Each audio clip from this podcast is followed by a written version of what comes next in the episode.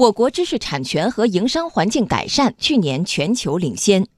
昨天，国务院新闻办举行新闻发布会，介绍了去年中国知识产权保护与营商环境新进展报告有关情况。根据世界知识产权组织发布的《二零一八全球创新指数报告》显示，我国排名第十七位，首次跻身全球创新指数二十强。去年，我国营商环境改善幅度居全球第三，东亚太平洋地区之首。央广记者朱宏元报道。二零一八年，我国新组建了国家市场监督管理总局，重新组建了国家知识产权局，统一了商标、专利的行政管理和行政执法，知识产权审查周期大幅缩减，行政事业性收费减免力度加大，专利代理行业准入放宽等。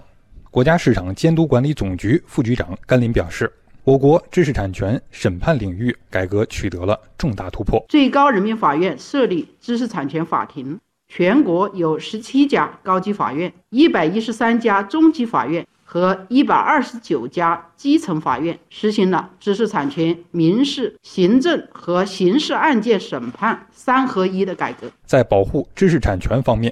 行政执法更加严格。法律制度更加完善，至修订了《电子商务法》《专利代理条例》等一系列的法律法规，不断完善知识产权法律制度，强化行政执法和司法保护，推动部门区域协作，深化国际合作。